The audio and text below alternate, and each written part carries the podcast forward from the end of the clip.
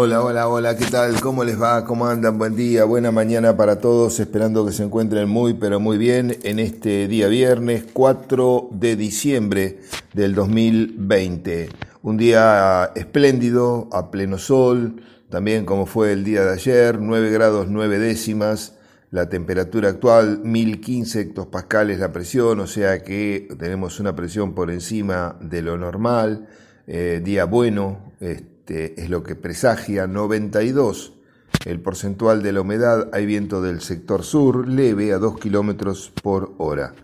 El pronóstico para hoy es de buen tiempo, eh, prácticamente vamos a tener días, jornadas muy buenas durante todo el transcurso del mm, fin de semana, inclusive durante gran parte de la próxima. Recién se vislumbra una inestabilidad hacia el día viernes o sea, dentro de siete días.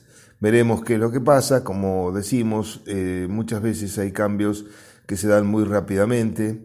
Días atrás, dos días atrás, tuvimos esta tormenta eh, que mm, durante la tarde parecía que no venía, que se iba más para el lado de la costa, pero bueno, avanzó para este lado y mm, dejó en algún lado precipitaciones dentro del partido 20 milímetros en algunos lugares, 15, 12, eh, nada, este, hacia la parte de Bragado, digamos, nada, eh, por la zona de Norumbega llovió algo, en la zona de este, el Tejar tuvo, fue la zona que concentró una pedrada importante, lamentablemente.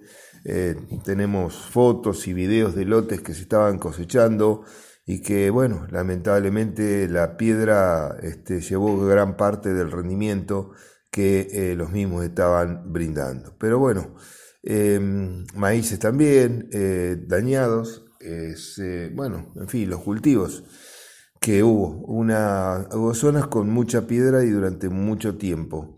Em, pero bueno, es lo que muchas veces sucede en las épocas estivales, pero realmente eh, por ahí no, parecía que eso pudiese ocurrir, no tuvimos temperaturas tan, tan elevadas, eh, sin embargo la tormenta eh, era chica, pero se ve que con una gran potencia.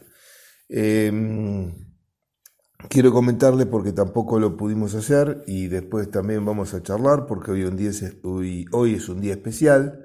Eh, hoy es 4 de diciembre y un 4 de diciembre, pero del año 1956, se creó el Instituto Nacional de Tecnología Agropecuaria, INTA.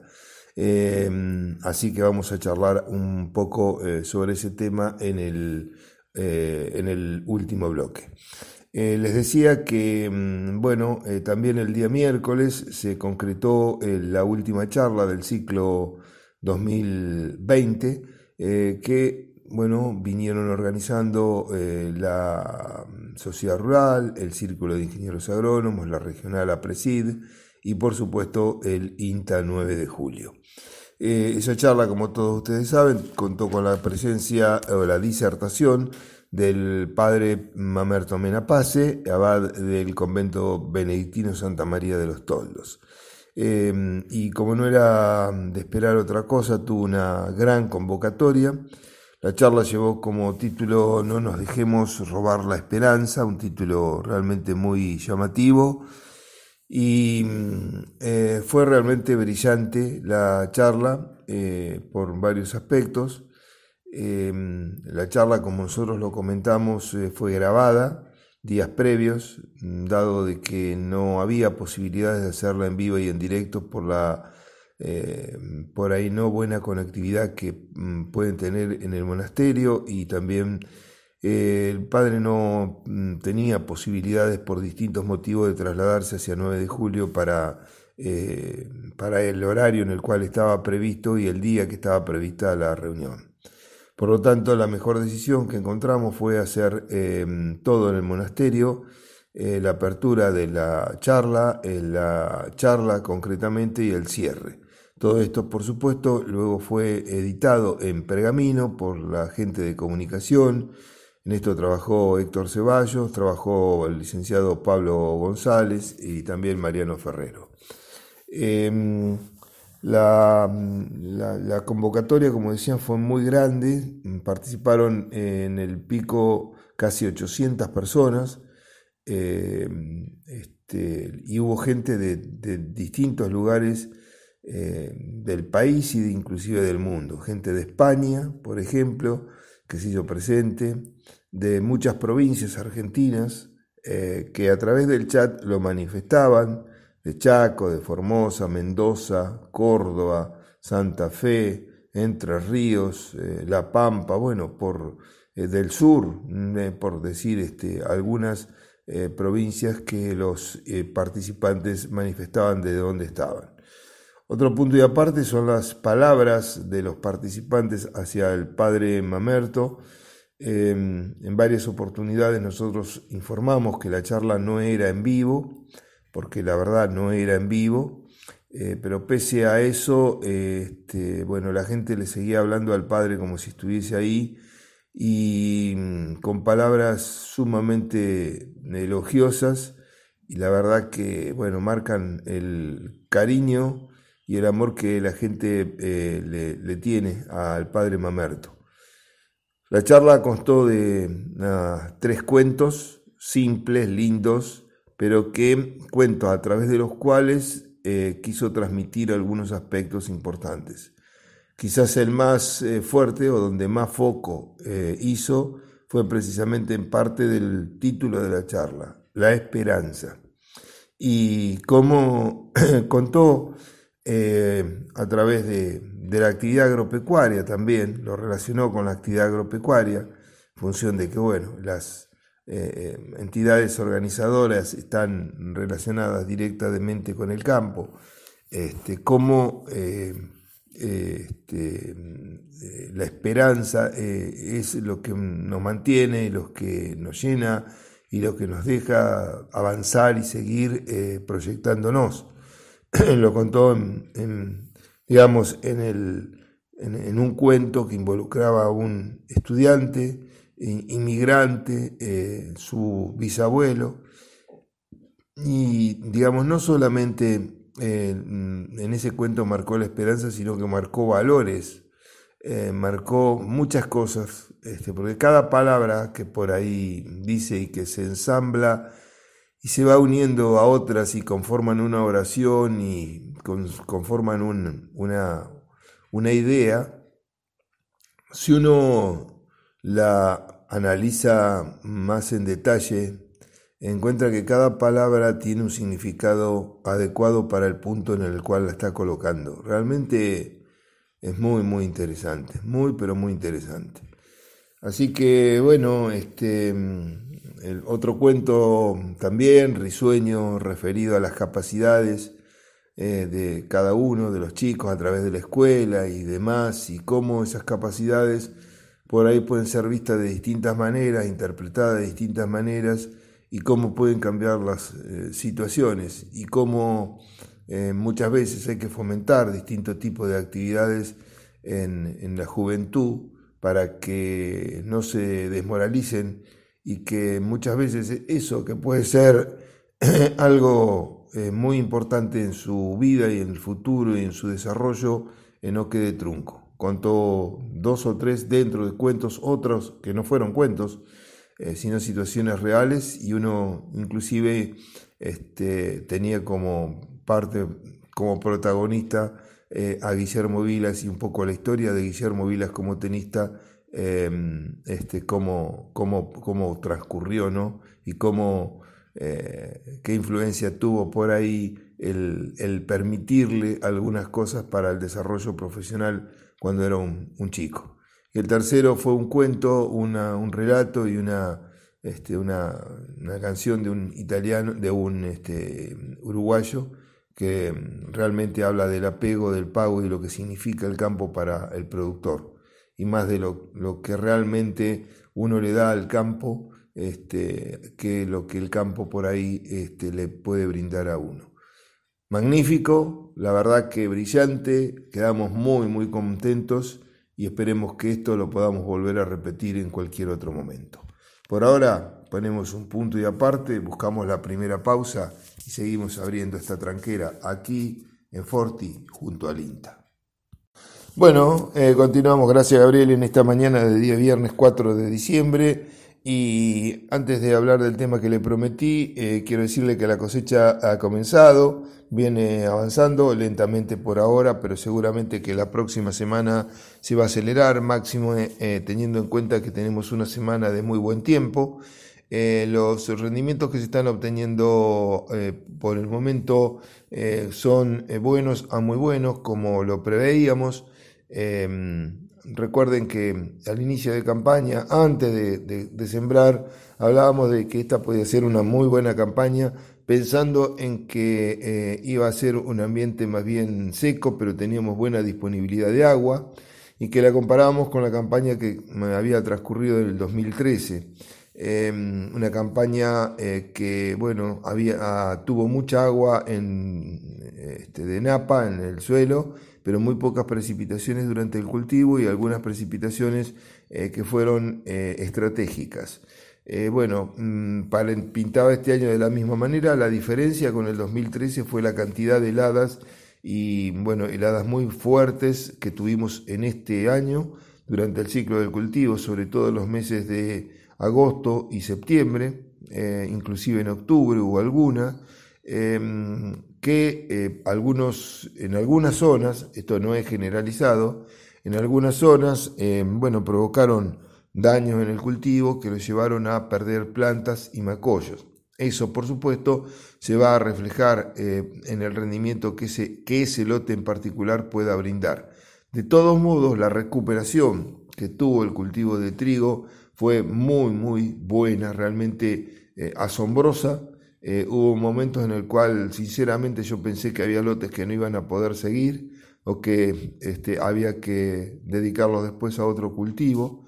Eh, pero bueno, este, el, tiempo permitió la recuperación, eran lotes que estaban bien fertilizados, eh, que había con agua abajo, como digo, buena disponibilidad, el sistema radicular del trigo profundizó bastante. Y eso se tradujo en que este trigo, bueno, este, se encuentre Em, en muy buenas condiciones. Quizás eh, más desparejo, por supuesto, que otros, eh, que otros lotes, ¿no? Em, más desparejo porque, em, bueno, eh, hay macollos más demorados, yemas que se han activado más tarde, entonces hay, bueno, una diferencia notable dentro de las propias plantas y del, del cultivo en sí. Pero el rendimiento igual va a ser bueno, muy bueno. Hemos eh, recogido datos, los eh, datos eh, inferiores en 3.500 kilos, pero bueno, hablamos de lotes de inferior calidad. Este, y hemos bueno, tenido datos de lotes de más de 6.000 kilos cosechados, 5.400 kilos cosechados, con bueno, rendimiento, digamos, porcentaje de humedad bajo ya en estos días. Eh, con, dentro de la base comercial, sino es que sacaron 5.400 kilos pero húmedo. Eh, es muy posible que esos valores eh, puedan ser superados porque mm, este, bueno, es posible que aquellos lotes que todavía no se han entregado siguen llenando, siguen haciendo peso de mil granos, así que bueno, veremos a medida que avance la campaña qué qué nos dicen los resultados. Nosotros eh, posiblemente la semana que viene comencemos a trillar eh, parte de los ensayos. Eh, los nuestros están en el establecimiento del Arapey, de la familia Lugano, a quien les agradecemos como siempre la gentileza en permitirnos trabajar. Y em, bueno, hay un poco de todo. Hay mm, ya algunos ensayos que están para ser cosechados y otros que están eh, bastante verdes. Sobre todo algunas variedades de ciclo corto que se han sembrado bueno, en el momento adecuado, bien en tiempo, pero por ahí cuando nosotros probamos variedades y hay algunas que son experimentales, que por ahí este, el propio semillero no tiene claro el ciclo a la cual puede ubicarse, hay muchos materiales que son también traídos de afuera, entonces, este, por ahí se ponen en, un, en una época tarde cuando eh, por ahí era para sembrarlo más temprano. Creo que ese año, este año ha pasado con dos materiales que eh, sembrados tarde sembrados dentro, no tarde, sembrado dentro de lo que se siembra un ciclo eh, corto. Y da la impresión como que no son tan cortos esos ciclos, que son más bien largos para ubicarlos en una siembra de junio y no de principios de julio. Bueno, ya les estaré informando al respecto sobre el tema. Como les decía, eh, hoy 4 de diciembre, cambiando el, ángulo, como decía un periodista, el ángulo de la conversación, eh, hoy 4 de diciembre, pero del año 1956, se creaba el Instituto Nacional de Tecnología Agropecuaria a través del decreto ley 21.680, el cual eh, tenía como finalidad impulsar, vigorizar y coordinar el desarrollo de la investigación y extensión agropecuaria y acelerar, con los beneficios de estas funciones fundamentales, la tecnificación y el mejoramiento de la empresa agraria y de la vida rural. Em, son 64 años desde la creación del INTA, el cual hoy sigue tan vigente como, como en su época de inicio. Las agencias de extensión rural, como la de 9 de julio, que fue una de las primeras en ser conformada, nacieron en el año 1958 eh, y el, de ahí en adelante, bueno, este, han continuado trabajando en eh, cambiando sus eh, mecanismos, sus formas, sus este, sistemas a lo largo del tiempo, adaptándose a las circunstancias. Eh, no cabe duda de que en los primeros inicios, en la década del 60, cuando el INTA fue mm, desarrollándose, em, cumplió, entendemos, un rol más que importante en la generación y difusión de tecnología, porque en esos años el, em, bueno, este, el organismo era prácticamente casi el único actor en la misión de acelerar la tecnificación para el mejoramiento de la empresa y la vida rural. Em, eh, trabajaba con, en la parte productiva, o sea, con los productores para generar mejores rendimientos. Trabajaba con los jóvenes rurales a través de los clubes 4A eh, o 4H em, este, y trabajaba con las eh, esposas de los productores en algunos aspectos como el, rol de, la mujer dentro del, campo, eh, las tareas, la contabilidad, este, las distintas enseñanzas que se le iban brindando. Es decir, que trabajaba con el grupo familiar eh, completo, a los jóvenes los iba formando para futuros seres futuros eh, productores y empresarios, a las esposas para acompañar dentro del proceso, pero ser parte importante eh, de, la, de, la, empresa, dándole o, o, proponiéndole roles como la contabilidad de la, de la propia empresa, algo no menor, este, y al productor en lo que era la capacitación. O sea, estoy nombrando muy vagamente los tres ejes claves eh, en el cual trabajó el INTA. No nos olvidemos que lo estoy comentando desde el punto de vista de la extensión agropecuaria, pero también estaban las estaciones experimentales, las cuales generaban la información de base formación que en esa época era pobre, no había, y bueno, en el cual no cabe duda que el INTA cumplió un rol más que destacado. El tiempo fue pasando y el INTA se fue adaptando a las distintas circunstancias. Hoy es una institución más dentro de las tantas que trabajan en el campo argentino y eh, hoy trabaja a través de un relacionamiento muy grande con, este, con la empresa, tanto a nivel nacional como internacional, siempre eh, buscando y teniendo el foco en nuestro sistema de producción. Y no solamente en la producción primaria, sino también en los procesos que llevan a la transformación de los distintos productos.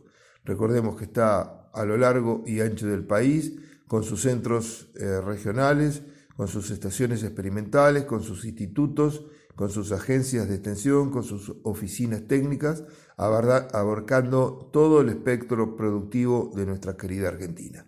Así que para el INTA, para todos aquellos pioneros que conformaron el INTA desde su comienzo, todos aquellos que siguieron dándole el impulso necesario para que siga vigente, bueno, vaya el saludo eh, en este día tan especial.